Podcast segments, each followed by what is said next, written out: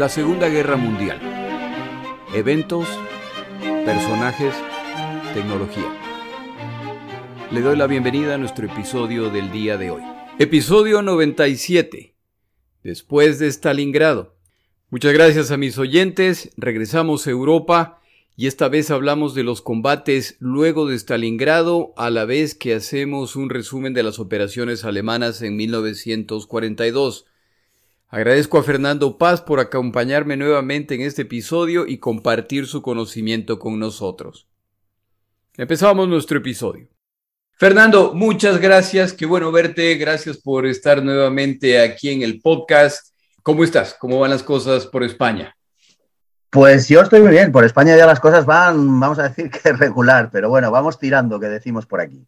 Bueno, son tiempos medio locos con todo lo que está ocurriendo, como esto se graba en marzo del 2022, todavía estamos con todo el tema del famoso COVID, ahora tenemos el tema de Rusia y Ucrania, es decir, razones para tenernos despiertos no faltan, en todo caso. Desde luego que no. Bueno. Y además vamos a, vamos a hablar de un episodio que transcurre en la zona que precisamente en estos días, a finales de marzo, pues es la zona de combates eh, entre Rusia y Ucrania, los mismos lugares. Efectivamente, me llamaba la atención ver eso y yo decía en algo que grabé en cierto momento, el momento que regresamos a Europa, vamos a estar hablando de estos lugares en los que en estos días se habla de estos temas. Pero bueno, Ojalá haya una resolución razonable y aceptable en esa crisis que tenemos en este año. Y yo quiero muy rapidito comentarte dónde estamos. Salimos de Europa luego de Stalingrado. Básicamente cerramos el tema de Stalingrado, pero Stalingrado solo. No, no hemos visto todo lo más lo que está ocurriendo, qué es lo que va desarrollándose en este momento. Ahí abandonamos Europa, me fui para el Pacífico para cubrir los eventos por esos lados y ahora estamos de regreso. Entonces, para arrancar un poquito desde antes, la Operación Azul. ¿Qué me puedes decir tú brevemente de la Operación Azul 1942? Pues vamos a ver, la Operación Azul es eh, la operación que comienza Alemania el 28 de junio de 1942 atacando el frente sur de la, de la, Unión Soviética. Soviéticos y alemanes más o menos coincidían a grandes rasgos, grosso modo, en esa división en tres frentes del, frente de combate y los alemanes ya no tienen la potencia como en 1941 para desarrollar el ataque en tres ejes y lo hacen solamente en uno y deciden, yo creo que en general con buen criterio desde su punto de vista, atacar en el sur. De hecho, la Unión Soviética a finales del 41 donde va perdiendo la partida con, enorme claridad y donde está siendo aparentemente al menos aplastada por la Wehrmacht, hace en el, Comité Central del Partido Comunista de la Unión Soviética, se hace un análisis muy inteligente de la situación en donde se dice que aparentemente Alemania va ganándonos la guerra, pero en realidad al no haber entrado en el Cáucaso, estamos en noviembre del 41, repito, el análisis dice, al no haber entrado en el Cáucaso y al no habernos tocado un, litro de petróleo todavía, en realidad Alemania estratégicamente está perdiendo la guerra. Bueno, ignorando desde luego esa conversación en el, seno del Comité Central del Partido Comunista de la Unión Soviética, pero intuyendo que efectivamente era el sur el lugar donde esa guerra se podía finalmente vencer, Hitler decide que sea en ese eje de ataque en el que se emprenda la ofensiva en el verano del 42 y así lo hace el 28 de junio. Es decir, que cambian el objetivo de una victoria más bien política, Moscú, a una victoria que en realidad ya parece que se va volviendo tremendamente urgente. No es que tienen reservas ilimitadas de petróleo y si no acceden a ese petróleo se complica mucho. Yo he oído que Stalin era de la opinión de que habría un ataque nuevamente contra Moscú en el 42. ¿Es eso correcto?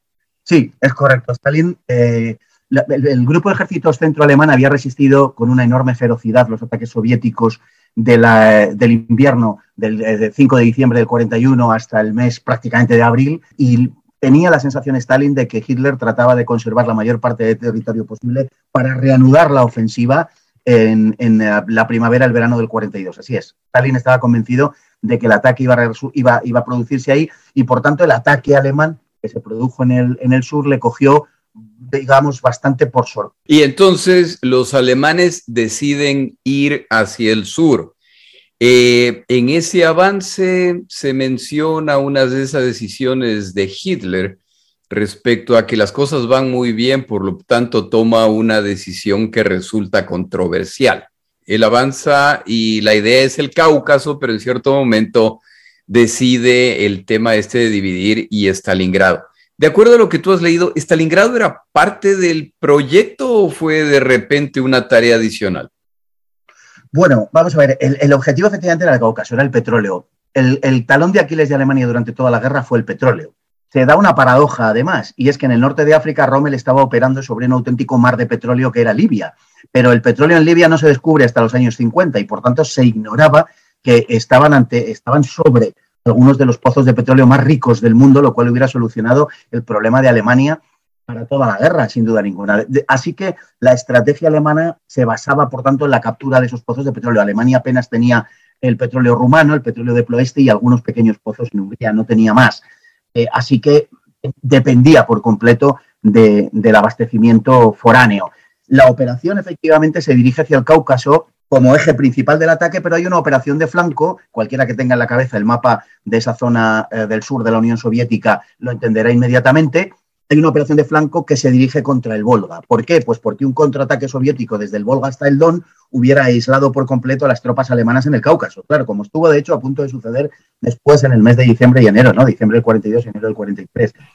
Así que la operación de, Stalingrado, en principio, asignada al grupo de ejércitos B, era una operación de flanco, era una operación relativamente secundaria, importante, pero secundaria. La operación fundamental y principal era efectivamente la operación del Cáucaso, la operación que se asignó al, 17 Ejército de Roth de Infantería y al eh, primer Ejército Panzer de, de Kleist. Entonces, bueno, se cometió un error, Alemania cometió un error fundamental, no solo Hitler, también el Estado Mayor, aunque lógicamente tenía preocupación, sí consideraron que las tropas que habían destinado a la Operación Azul eran suficientes. Y en realidad eran dos ejércitos de infantería y dos ejércitos Panzer, porque luego estaban el sexto ejército y el cuarto ejército Panzer, el de Paulus y el de Hoth, que fueron los destinados a, Stalingrado. Realmente eran poca cantidad de tropas para los objetivos propuestos. A lo largo de toda esta conversación veremos cómo en muchas veces alemanes y soviéticos cometen el mismo error, es una sobreestimación de sus fuerzas y una subestimación de las fuerzas del enemigo, lo que les lleva a situaciones eh, que les ponen al borde de la derrota completa a los dos en varias ocasiones. Cometieron, por decirlo así, el mismo error.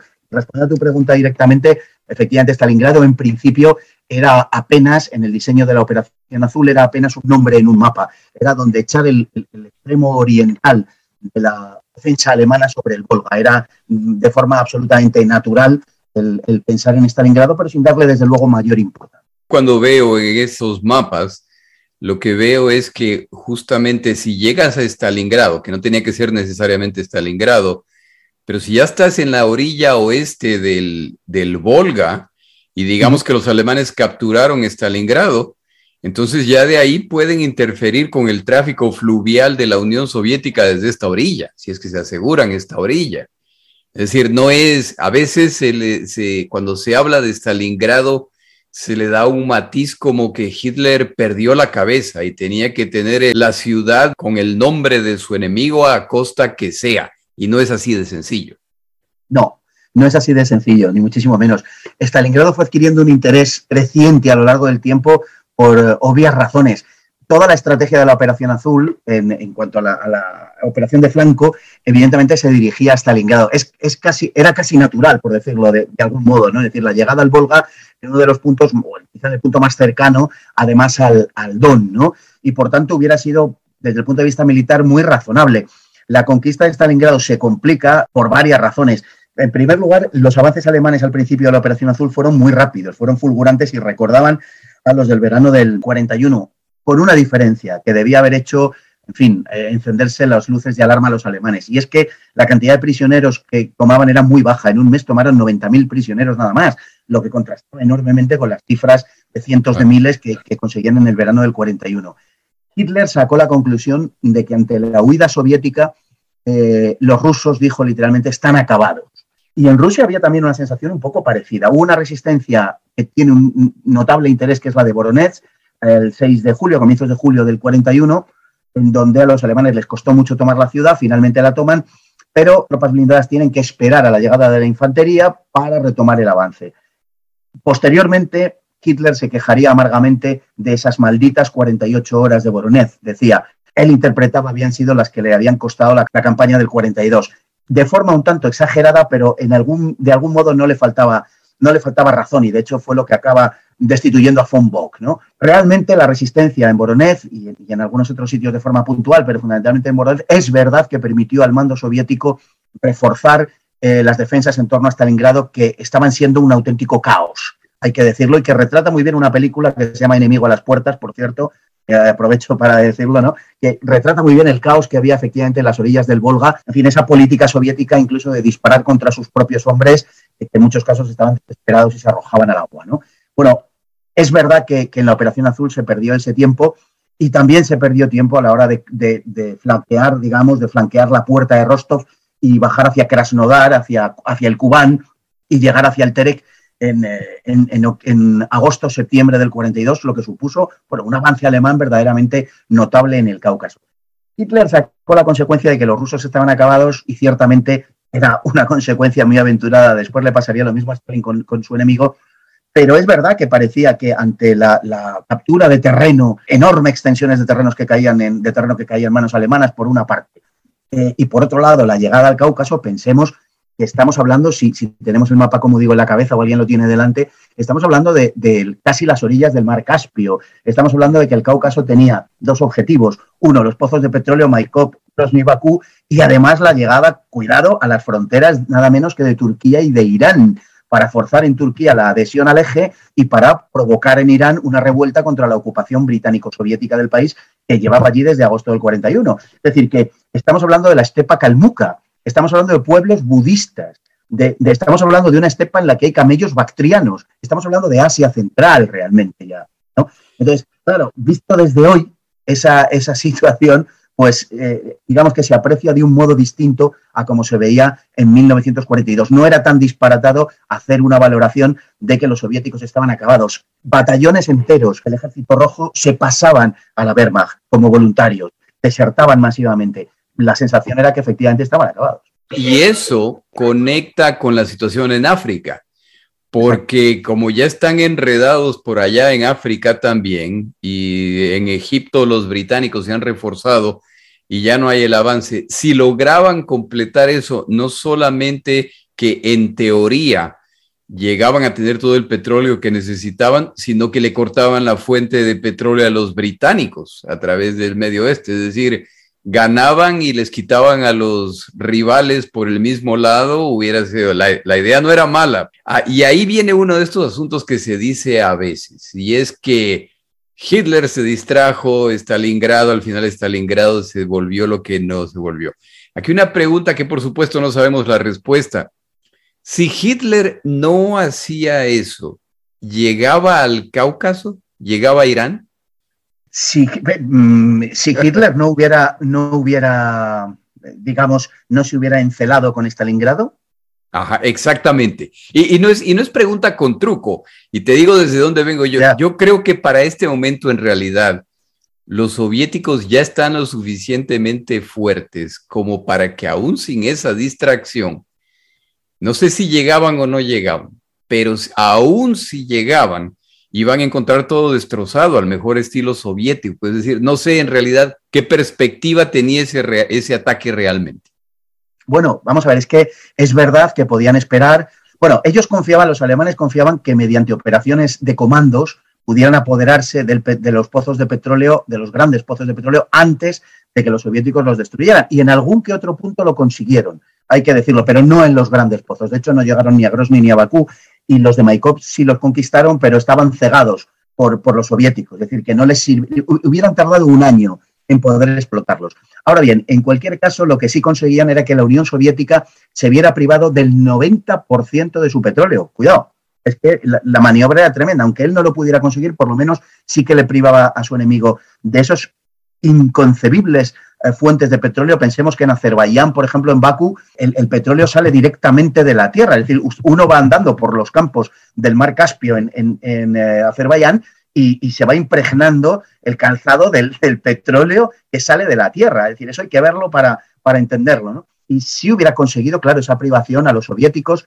de los pozos de petróleo. Y como bien dices, por otro lado, los planes del Estado Mayor, que estaban solo en embrión, pero que ya estaban en la cabeza de Hitler y del Estado Mayor para la primavera de 1943, era un descenso a través del Cáucaso eh, hacia la Mesopotamia. Y efectivamente coger en una pinza gigantesca entre las tropas del África Corps por, Egipto y los italianos, lógicamente, el, eje en Egipto, por un lado, que llegara hasta Palestina y por otro ese descenso desde Mesopotamia hacia también Palestina, que es donde supuestamente se hubieran encontrado, con lo cual hubieran conseguido luego más de la mitad del petróleo del mundo por una parte y por otro lado hubieran desmedulado el imperio británico. Toda la posición en Oriente Medio y la propia India hubieran quedado prácticamente no ya en entredicho, seguramente lo hubiera perdido por lo menos el próximo Oriente, también Gran Bretaña, y es muy probable que la India también, mediante sublevaciones y, en fin, eh, la colaboración con Japón, que quizás se hubiera suscitado algo que nunca sucedió, pues hubieran podido también perder la India. No deja de ser, claro, historia ficción. Claro, por supuesto, nunca se sabrá. Tienen sus propios problemas con la India y con el Japón, incluyendo miembros del ejército indio que están dispuestos a pelear del lado japonés a fin de librarse ya del imperio británico.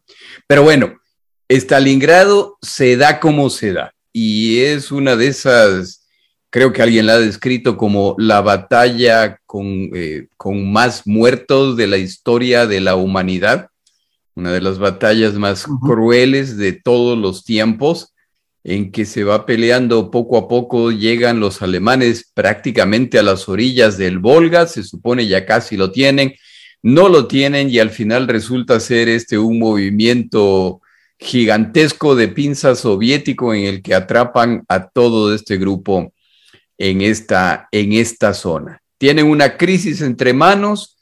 Hitler se ve obligado a llamar a Meinstein. ¿Dónde estaba Meinstein?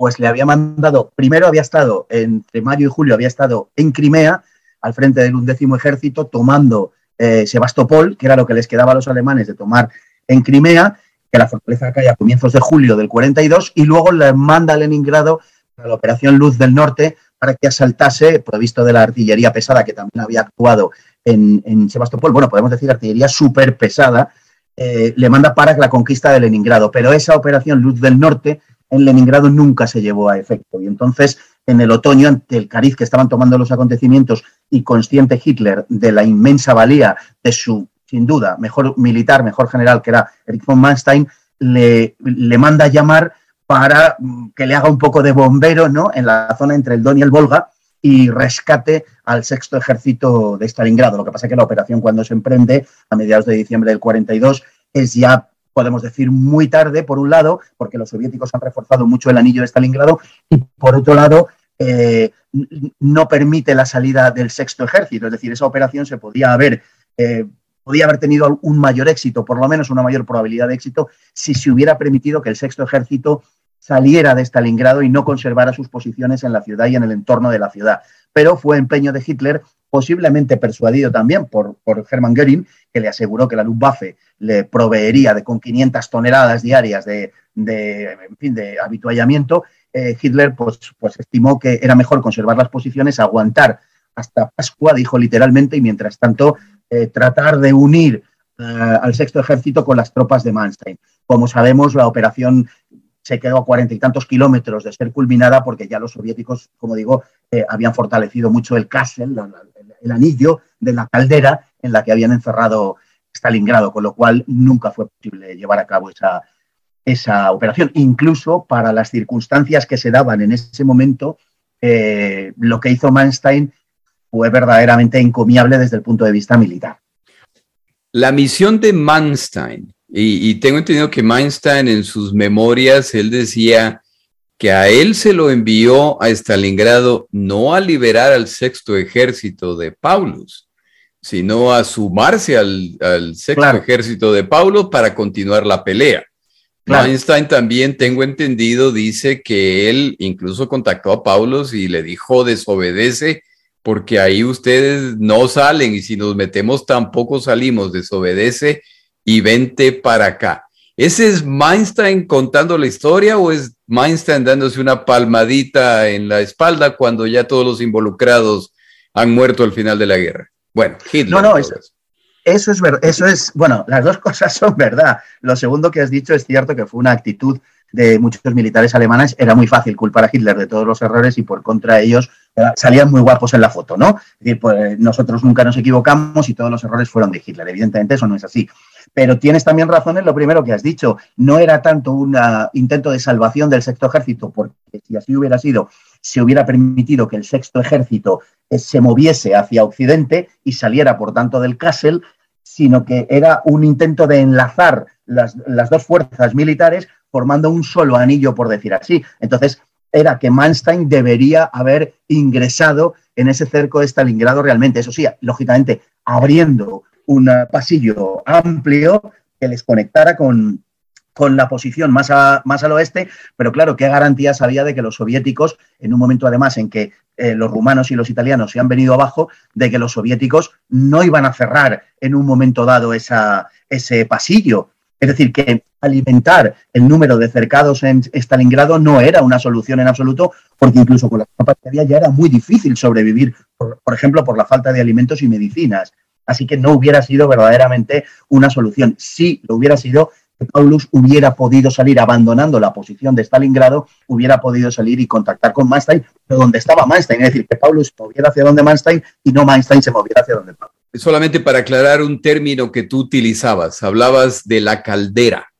Este es, una, este es uno de los términos alemanes de su forma de guerra, es decir, la creación de una caldera, que es la idea de llegar a rodear al enemigo completamente y de ahí atacar para el centro, eh, para destruir todas las tropas atrapadas ahí. En Stalingrado son los soviéticos los que le hacen una caldera magnífica a los alemanes y se la aplican hasta consumirlos completamente. Me parece que ese es un magnífico punto para empezar el, tema con el que tú nos ayudas esta tarde muy amablemente. El, desastre de Stalingrado ya se ha producido. Para finales del año 1942 ya va quedando claro que no van a salir, que no los van a sacar, Hitler decide que se peleará hasta la muerte, el mismo Paulus es ascendido y se le da la referencia histórica, no sé si se la dieron, pero al menos existe la referencia histórica de que un mariscal de campo alemán nunca se ha rendido. Decir, la indirecta es bastante clara, te extrañaremos, pero es hora de morir. Y eso no ocurre así. Meinstein viene a sumarse y queda claro que no solamente que no van a poder sacarlos de ahí, sino que si no hacen unos movimientos, aún la fuerza de Manstein podría ser rodeada como resultado del tamaño de la fuerza soviética. Arrancamos desde ahí. ¿Qué pasa entonces? Bueno, pasa que Manstein tiene que retirarse, tiene que retirarse hacia la zona del Don. Eh, pasa que Paulus eh, se rinde el 31 de enero y la bolsa sur de Stalingrado es destruida, rinde también finalmente el 2 de febrero y a partir de ahí se precipita una serie de acontecimientos producto de la operación, eh, de la gran, de la gigantesca operación soviética que se lleva a cabo sobre el Frente Sur. Aquí yo creo que habría que decir una cosa, que habría que hacer una explicación previa, por ser didácticos, digo. Lo que sucede a comienzos de 1943, de la misma manera que Hitler había querido ganar la guerra en el Frente Sur en 1942 forzando una determinada situación con respecto al petróleo y todo lo que hemos dicho. Stalin pretende lo mismo, concibe un plan verdaderamente grandioso en 1943 para derrotar militarmente a Alemania. Él cree, como Hitler en el verano del 42, que las pérdidas de, los alemanes en, eh, en, el frente sur son ingentes, son brutales. El sexto ejército, una gran parte del cuarto ejército Panzer, el octavo ejército italiano se ha deshecho, el segundo, eh, segundo, ejército húngaro pronto lo será y está muy maltrecho, el tercer y cuarto ejército rumanos también han desaparecido. Eh, a los efectos prácticos, Rumanía, perdón, eh, sí, Rumanía, las tropas rumanas ya no existen, los italianos no volverán ya por el frente oriental. En definitiva, la catástrofe parece completa. El sexto ejército, por supuesto, desaparecido. Y entonces Stalin concibe una operación gigantesca en los tres frentes al mismo tiempo. Es decir, en enero de 1943, en enero eh, podemos establecer este tiempo eh, y dividirlo en dos. El tiempo que ocupa de enero a marzo, incluidos los, tres meses, es una época, digamos, de la primavera, del invierno del 43 muy activa, y luego llevan abril, mayo y junio, que son meses en los que la actividad es muy poca. Se concentran tanto alemanes como soviéticos en lo que luego será la Operación Ciudadela, en fin, la batalla de Kursk. Bueno, Eh, la segunda parte tiene mucho menos interés, abril, mayo y junio, por eso, porque no hay grandes operaciones, hay una preparación para Kursk y entraría más bien en la parte de la batalla de Kursk. Pero los meses de enero, febrero y marzo sí son meses de una gran actividad. Y digo que hecha esta división del espacio, digamos, de la primavera del 43 en dos, en dos partes y ocupándonos de la primera, habría que señalar la existencia de tres ejes fundamentales. El eje norte, en Leningrado. En Leningrado se abre un boquete, digamos, los soviéticos, pues la ofensiva soviética que consigue, pues, pues que el frente se rompa en unos 10 kilómetros y, y destruir el asedio, romper el asedio de alguna manera. Es verdad que nunca había estado completamente asediada Leningrado porque había existido la carretera de la vida, pero que era un debilísimo cordón umbilical a, través del lago Ladoga, ¿no? En el sentido práctico, podemos decir que Leningrado había estado en lo práctico cercado durante 1941 y buena parte del 42. Ahora se abre ese pasillo de unos 10 kilómetros. No se trata, digamos, de una operación local, sino que se trata de una gran operación que ha planeado Stalin para terminar con el grupo de ejércitos norte. Se trata de, sumar el frente del Volhov y el frente de Leningrado en una única operación, la operación Estrella Polar, a expulsar a los alemanes de alrededor de Leningrado y les va, a llevar hasta las repúblicas bálticas y en los planes soviéticos, en los planes del Estado Mayor de la Stavka, lo que se prevé es una destrucción de dos terceras partes del grupo de ejércitos norte. Es decir, que está, eh, la operación es verdaderamente de unas dimensiones colosales.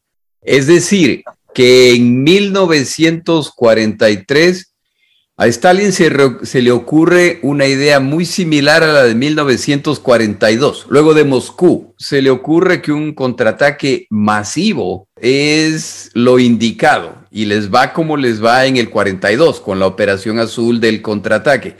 En 1943 a Stalin se le ocurre más o menos la misma idea.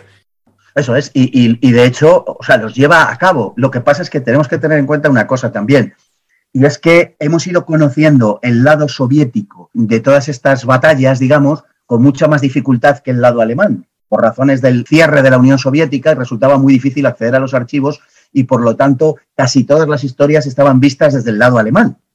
Eh, esto ha sido absolutamente frecuente, digamos, hasta, hasta hace muy poco, pero hoy sabemos que había pues, una, cantidad de operaciones que, bueno, que se nos han ido escapando durante todo este tiempo. Y la primera, como digo, es esa de, es esa de, Leningrado, que realmente perseguía objetivos mucho más ambiciosos.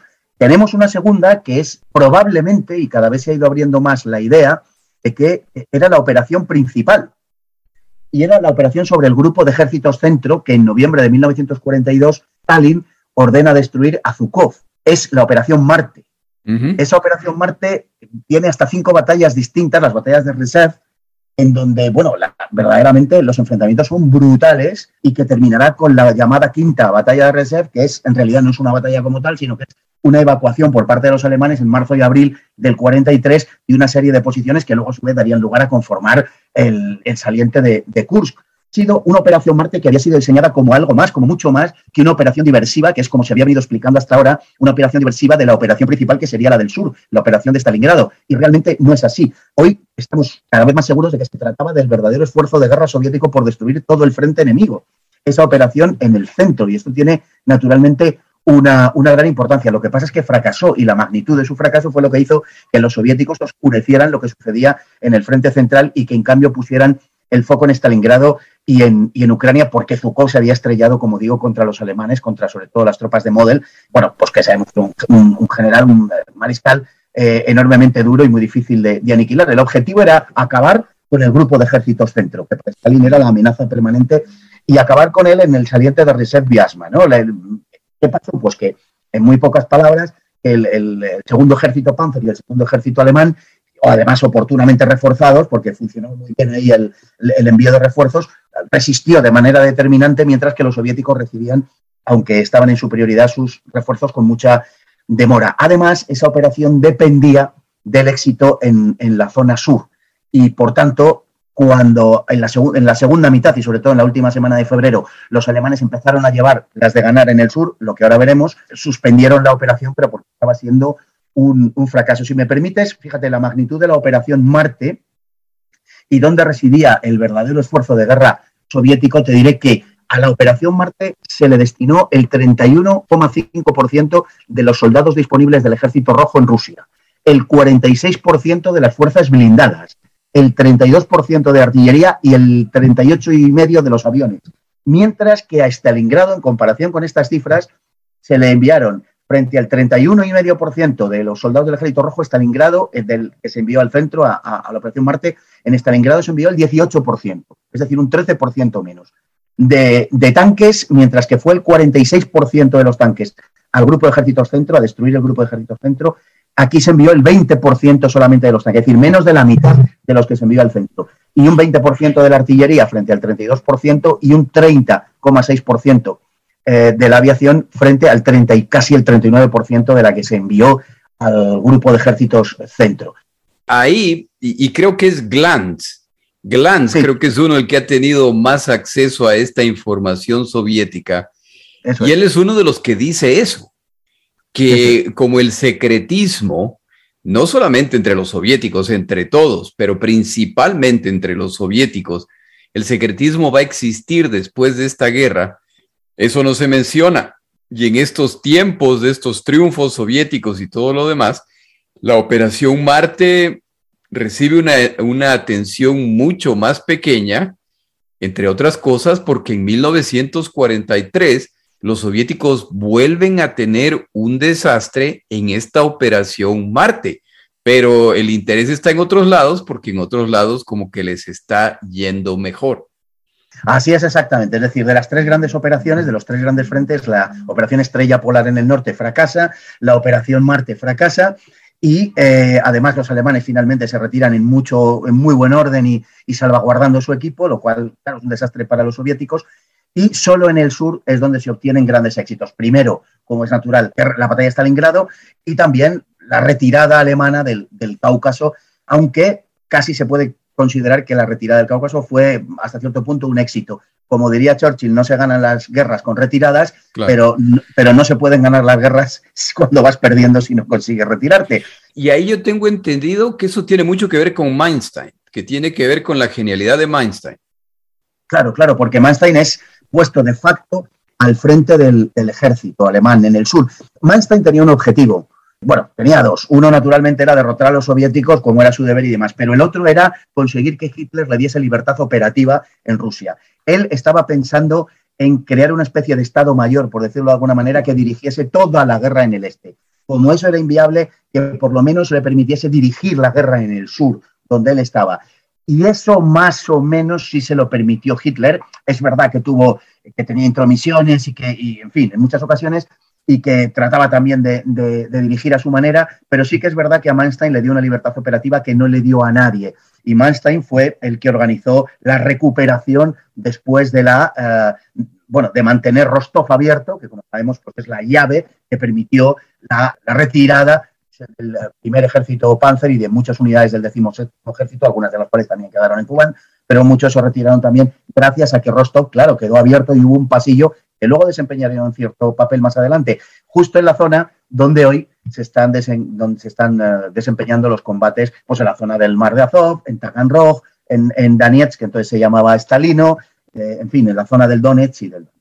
Tú decías, eh, Hitler como que se lo permitió, más o menos, y, y Mainstein, según yo he leído muy inteligentemente, se lo plantea como esto te permite separarte de las operaciones, lo que si hay una victoria, por supuesto, es tuya y te la reconocemos.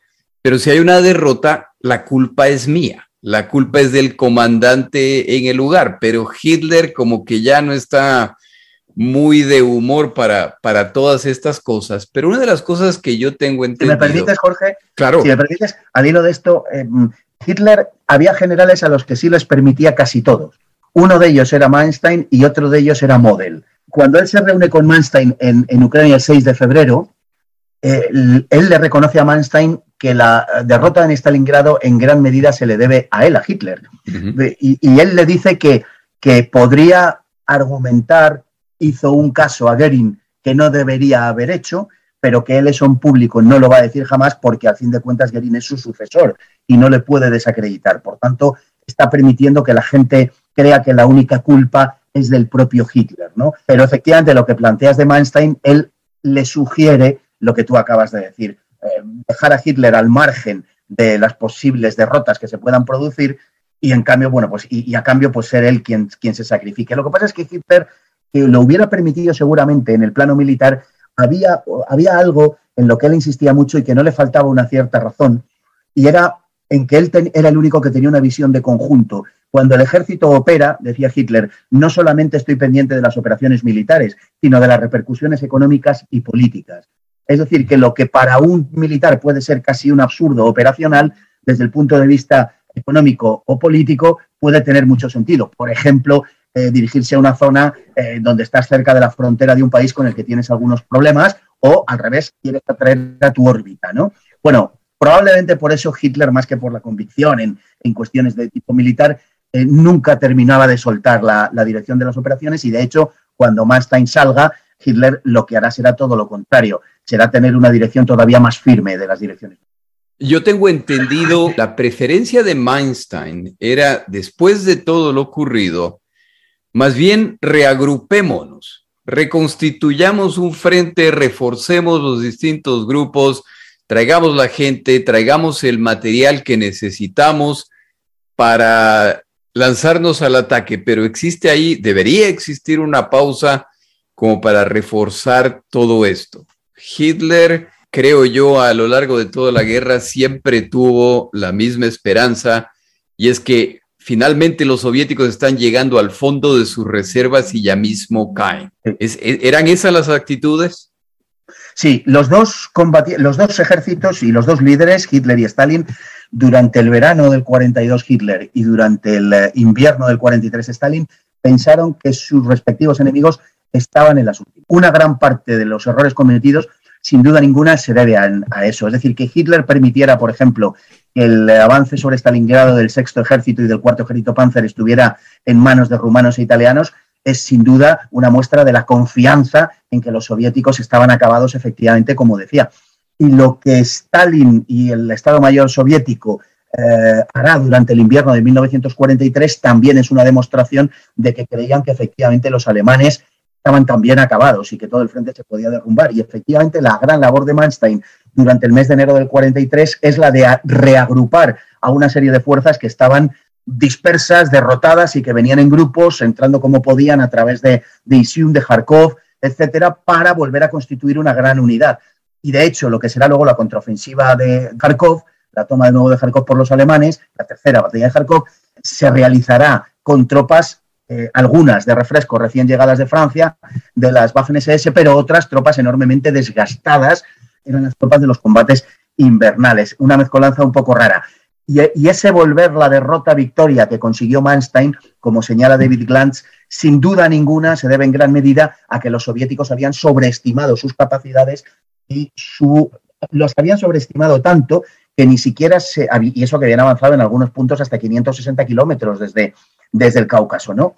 Creían que como eh, la logística no les, podía, no les podía seguir, lógicamente, a esa velocidad y las líneas de abastecimiento estaban muy, muy estiradas, muy alargadas, creían que se iban a, iban a poder vivir sobre el terreno de lo que daran a los alemanes, ¿no? de lo que consiguieran de los derrotados alemanes. Y es verdad que durante un tiempo lo consiguieron, mientras los alemanes eran débiles. Pero cuando Manstein les vuelve a reagrupar a comienzos de febrero, entonces se encuentran con unos alemanes mucho más fuertes, de los que ya no pueden vivir y su logística no les llega. Y entonces se convierten en casados. Es interesante que en el este de Europa les pasa algo similar a lo que les ocurre en el norte de África, en que cuando uno ataca pero se aleja mucho de sus líneas de logística, tiene que dar media vuelta, porque a menos que lleguen a Tobruk o a Alejandría o a una ciudad, de nada sirve avanzar todo eso. Las líneas de logística son los que les obligan a regresar. ¿Es eso lo que pasa en 1943? ¿Por qué después de ese momento en que los soviéticos parecen ya porque sí da la impresión que ahora sí ya rompieron a los alemanes. ¿Cómo es que se llega al punto en que les está empezando a suceder lo mismo que en el 42? Bueno, eso, eso lo contó eh, en su momento, eh, creo que de forma muy brillante, Basil Lidlhart, y luego en tiempos más recientes, eh, al que hemos, nos hemos referido en varias ocasiones. Es efectivamente que llega un momento, y has puesto muy bien el ejemplo del norte de África, donde sucede algo es, muy, muy, muy parecido. Claro, si no hay ciudades en la costa que puedan servir como puntos de desembarco de, la logística propia, pues entonces no sirve de nada avanzar 700 kilómetros, no has conseguido más que arena, ¿no? Eh, pues esto pasa un poco lo mismo en Rusia. Eh, si no tienes la capacidad de que la logística te siga a un ritmo aceptable, llega un momento en que te quedas sin repuestos para las armas, para los tanques, no digamos eh, de munición, de, alimentos, incluso estamos, pensamos que estamos en un invierno excepcionalmente crudo también, en el mes de enero, de febrero, donde necesitas también ropa adecuada, calzado adecuado, etcétera. Es decir, que, te encuentras tremendamente disminuido. Hay un caso, el de, por ejemplo, el más característico de este momento, de enero, febrero del 43, que es el del grupo Popov, ¿no? del general Popov, que, se internó él solo con un nutrido grupo de, de, blindados en origen. No se sabe exactamente cuántos eran, pero eran varios cientos, probablemente cerca de 300, en la retaguardia alemana, que para comienzos de febrero ya le quedaban solo 137 tanques, según el informe que él envía a su superior, a Batutin, y después empieza, eh, claro, está viviendo de los alemanes durante todo ese tiempo, era un grupo que había destruido uno de los aeródromos desde los que se habituallaba a Stalingrado, ha caído Stalingrado y posteriormente eso sigue avanzando él llega un momento en que se da cuenta de que lo que está haciendo es una locura, porque nada, eh, ninguna provisión soviética le llega y no está seguro de que pueda vivir de los alemanes siempre. Y efectivamente llega un momento en que no puede vivir de los, alemanes. Se han fortalecido, Manstein ha recuperado un gran número de armas y de, y de, pequeñas unidades dispersas, algunas de ellas blindadas, contraataca y termina con este grupo, ¿no? Eh, prácticamente de forma, de forma íntegra. Bueno, esto es, resume mucho a un nivel más operacional más pequeño, pero resume mucho lo que pasaba. Claro, si no tienes una posibilidad logística real, al final es meterte tú en una trampa. Entonces aquí llegamos a las zonas en las que lamentablemente en marzo del 2022 se sigue peleando ahí mismo, pero esta, esta vez son ucranianos contra rusos los que combaten en esos días. ¿Qué pasa? ¿Cómo es que empieza? Porque todo esto va a desencadenar en la operación Ciudadela, en la batalla de Kursk. ¿Qué, ¿Cuál es el proceso que se da para que se vaya construyendo esa saliente? Bueno, ese saliente es el, fruto, por una parte, de las batallas en el frente central del, invierno, eh, de esa operación Marte a la que aludíamos y de la operación Búfalo de la, evacuación alemana en la zona de Orel. Recordemos que el, saliente de Kursk está en medio de la, la, la ciudad de Kursk, que le da nombre, y al norte está Orel y al sur, al sur está Belgorod. La parte de, de Kursk es, una reconquista en ese momento por parte de los soviéticos en el invierno del 43, en febrero, y Orel y Belgorod, Orel en el norte es el fruto de la resistencia alemana del grupo de ejércitos centro, y Belgorod lo tomarán los alemanes después de la conquista de Kharkov el 15 de marzo. Cuatro días después, el 19 de marzo, conquistan Belgorod, además sin mucha, sin excesiva dificultad. Y digamos entonces que el saliente de Kursk es una zona donde toman contacto, por un lado, el grupo de ejércitos centro alemán y el grupo de ejércitos sur. De hecho, las dos pinzas de ataque serán en el norte Model y en el sur von Manstein. Ahora, eh, y creo que merece una mención especial la ciudad de Kharkov. Me pongo a pensar desde el punto de vista de los civiles lo que habrá pasado esta, esta pobre gente, porque los soviéticos tenían la política de tierra arrasada. Cuando ya se sabía que se iba a perder una ciudad una zona, a destruir todo para que no le quede nada al enemigo. Los alemanes ingresan y en el momento que se tienen que retirar, hacen lo mismo. Y esta pobre ciudad de Kharkov cambia de manos cuatro veces en la guerra. Así es, cuatro veces. Es una de las ciudades que podemos llamar mártires de la guerra junto a otras como Varsovia, por ejemplo, ¿no?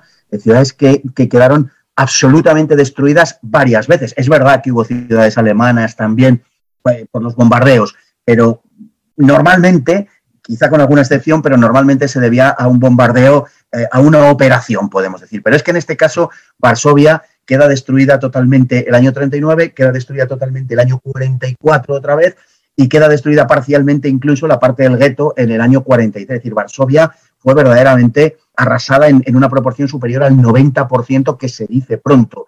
Y el caso de Kharkov, mm, tres cuartos de lo mismo. Kharkov fue, hubo, hay cuatro batallas de Kharkov y la ciudad quedó efectivamente destruida, fue parcialmente reconstruida por, por unos y por otros según la conquistaban. la conquista soviética de febrero del 43, claro, no le dio tiempo a nada porque justo un mes después, el 15 de febrero la toman y el 15 de marzo la, vuelven a recuperar los alemanes, no dio tiempo a nada Y bueno, el estado de los civiles, pues lo relata eh, bastante bien. Hay que entender también que, era que tenía un tanto de propaganda partidista, pero lo relata muy bien Alexander Werth en su libro Rusia en la guerra, ¿no? cuando en el segundo tomo uno de los puntos focales de su atención son los civiles precisamente de Kharkov que cuentan cómo les ha ido con la ocupación alemana y bueno, pues a uno les, a algunos, a los colaboracionistas les ha ido mejor y lógicamente a los que no lo eran les había ido peor. Por supuesto, los judíos desaparecieron por completo de la ciudad y la parte de población que quedó pues fue muy, muy poca con respecto a la que era la cuarta ciudad, no nos olvidemos de la Unión Soviética, y hay quien asegura que era la tercera, que estaba por encima de Kiev en población. Parece ser que el último censo es una estimación, pero parece ser que el último censo daba una mayor incluso cantidad de gente, por muy poquito, pero de gente en Kharkov que en Kiev. Es decir, que después de Moscú y Leningrado era seguramente la tercera ciudad de la Unión Soviética y quedó absolutamente destruida como la palma de la mano. Sí, una ciudad que sin duda sufrió muchísimo como resultado de todas las invasiones de los dos lados y como tú decías, le fue mejor a los colaboracionistas hasta que llegue el otro lado. Y entonces ahí se lleva la peor parte el colaboracionista hasta que llegue el siguiente lado y ahí vamos de nuevo. Y yo, eh, una de esas tragedias terribles, como tú dices, se dice muy fácil, quinta o cuarta ciudad, tercera ciudad más poblada de la Unión Soviética, arrasada al 75%, una cuestión terrible. Aquí una de esas preguntas que por supuesto no tienen respuesta correcta. En tu opinión, ¿cuándo pierden los alemanes la guerra contra la Unión Soviética? Bueno, es, efectivamente es muy, muy complicado contestar esto. Yo creo que Alemania pierde la guerra vamos a ver, visto desde hoy. Quiero dejar esto claro, siempre que hablo de historia, lo que sucede con enorme frecuencia todos los días, pero siempre remarco esto porque tenemos el, en fin, el problema del anacronismo, que es enjuiciar el pasado con los criterios y con los conocimientos actuales, ¿no? Pero bueno, no nos queda, tenemos que aplicar los conocimientos actuales, lógicamente. Visto desde hoy, Alemania no puede ganar la guerra y la tiene virtualmente perdida desde diciembre del 41. La contraofensiva soviética en Moscú es, una muestra evidente de que la Unión Soviética no está ni mucho menos acabada, eh, de que ya Alemania no va a poder forzar una derrota de la Unión Soviética, esto ya no se va a producir. La entrada de Estados Unidos en la guerra, digamos que abunda en el mismo sentido, con Estados Unidos, la Unión Soviética y el Imperio Británico prácticamente intactos, no va a poder Alemania ganar la guerra. Y sí que creo que a lo largo del año 42 podía haber tenido una oportunidad de ganar la guerra si le hubiera buscado una salida diplomática no pactando con Occidente, sino pactando con la Unión Soviética. Nadie pacta con el débil, ni el débil tampoco se sienta a una mesa hasta que no se siente lo suficientemente fuerte para negociar, porque si no, indefectiblemente va a perder en la negociación y para eso, pues casi prefieres perderlo en la guerra, como es natural, donde todavía puedes eh, recuperarte, ¿no? Pero el año 42, y me atrevería a decir que hasta mediados del 43, hasta Kursk, hay una posibilidad cierta de, que Alemania consiga hacer unas tablas en el frente del este y consiga retener una parte del botín que buscaba, ¿no? que se hubiera quedado con una parte de Ucrania, las tierras más fértiles y ricas de Europa, las tierras negras, las tierras del maíz, las tierras de las, de las eh, grandes huertos, eh, hubiera podido posiblemente conseguirlo, pero ya no ganar la guerra por la vía militar, ya no la podría haber ganado. De hecho, el que Hitler montara en el verano del 42 en un solo eje su ataque y no en los tres como en Barbarroja es la mejor demostración de que ya no podía forzar una derrota de la Unión Soviética. Él mismo, digamos que de forma íntima, a sus íntimos, les, les confesó que, bueno, que no le importaba mucho si al otro lado de los Urales eh, Stalin, por el que sentía también una cierta admiración, y parece que era recíproco el asunto, Stalin eh, eh, erigía un Estado bolchevique en la parte asiática de la Unión Soviética, no le hubiera importado gran cosa, llego a decirlo. ¿no? Por tanto, yo creo que las tablas hubieran sido razonables hasta el final de la Operación Azul. Una vez que se produce Stalingrado, está claro que Alemania va a perder la guerra, pero, digo, está claro visto desde hoy, va a perder la guerra, pero el horizonte, por un lado, de esa derrota parece muy lejano y por otro lado, el precio a pagar por los triunfadores parece muy caro. Será Kursk, será la batalla de Kursk la que determine que Alemania, desde luego, va a perder la guerra y además no es cuestión de demasiado tiempo. Alemania ya no volverá a montar ninguna ofensiva de alguna entidad en el frente oriental durante el resto de la guerra, se limitará a defenderse mejor o peor, con mayor o menor suerte. En mi opinión, desde luego, lo que eh, es ese tramo entre Stalingrado y Kursk. Pero en la primavera del 43 todavía había una posibilidad de que Alemania, en una especie de mezcla de brillantez militar por un lado y diplomacia, hubiera salido con bien de la guerra. De hecho, la reconquista de Kharkov es una, por parte del, segundo cuerpo de las Waffen SS, es una muestra de que correctamente aplicada con una defensa elástica y en manos de un comandante de la altura de von Manstein, a los soviéticos les hubiera sido enormemente complicado vencer a Alemania. Es decir, si resumo lo que tú dices, y lo primero, yo soy menos refinado que tú, así es que yo, de la forma como lo pongo en mi podcast, es 80 años más tarde, todos somos inteligentísimos. 80, años más tarde y con toda la evidencia adelante, todos somos inteligentísimos, pero el verdadero desafío es ponerse en los zapatos y en las mentes de esos individuos en ese momento, con toda la pasión, con todo el terror, con toda la violencia, con todo el odio y ver sus decisiones y juzgarlas aquí sentadito con mi café es bastante fácil, pero no necesariamente da un resultado, da un resultado afortunado. Tú decías, el 41 ya es muy complicado y no recuerdo el nombre de este señor, un señor de apellido Todd, si no me equivoco, que es uno de los planificadores alemanes ya en, en, Moscú, luego de Moscú, se reúne con Hitler y le dice, mira, los números fríos no mienten, ya no se puede ganar esto. Eso es en el 41, finales del 41. Sí, señor, Fritz Todd. Exacto, es decir, el 42 como que sigue esa ilusión, el 43 es donde esto quedará claro. Fernando, yo te agradezco muchísimo. Como siempre, eres, eres un profesor, eres una persona muy didáctica. Muchísimas gracias por tu tiempo. Muy amable como siempre y algún momento te vuelvo a molestar si es que tú tienes tiempo. Muchas gracias. En el siguiente episodio cubrimos la batalla de Kursk, una famosa batalla de esta guerra cuyo entendimiento evoluciona a medida que las fuentes originales son abiertas a los historiadores. Nuevamente, muchas gracias a Fernando Paz por habernos acompañado en este episodio. Mi nombre es Jorge Rodríguez, gracias por acompañarme. Para información adicional respecto a este episodio, las notas de este podcast, que incluyen la narración de este episodio, así como acceso a resúmenes, videos, documentales y materiales adicionales gratuitos disponibles en el Internet, por favor vaya a Amazon y busque el libro La Segunda Guerra Mundial, Eventos, Personajes, Tecnología. Al comprar estas notas me ayuda y me apoya financieramente. Puede encontrar información adicional en mi página web, lasegundagm.com. Muchas gracias.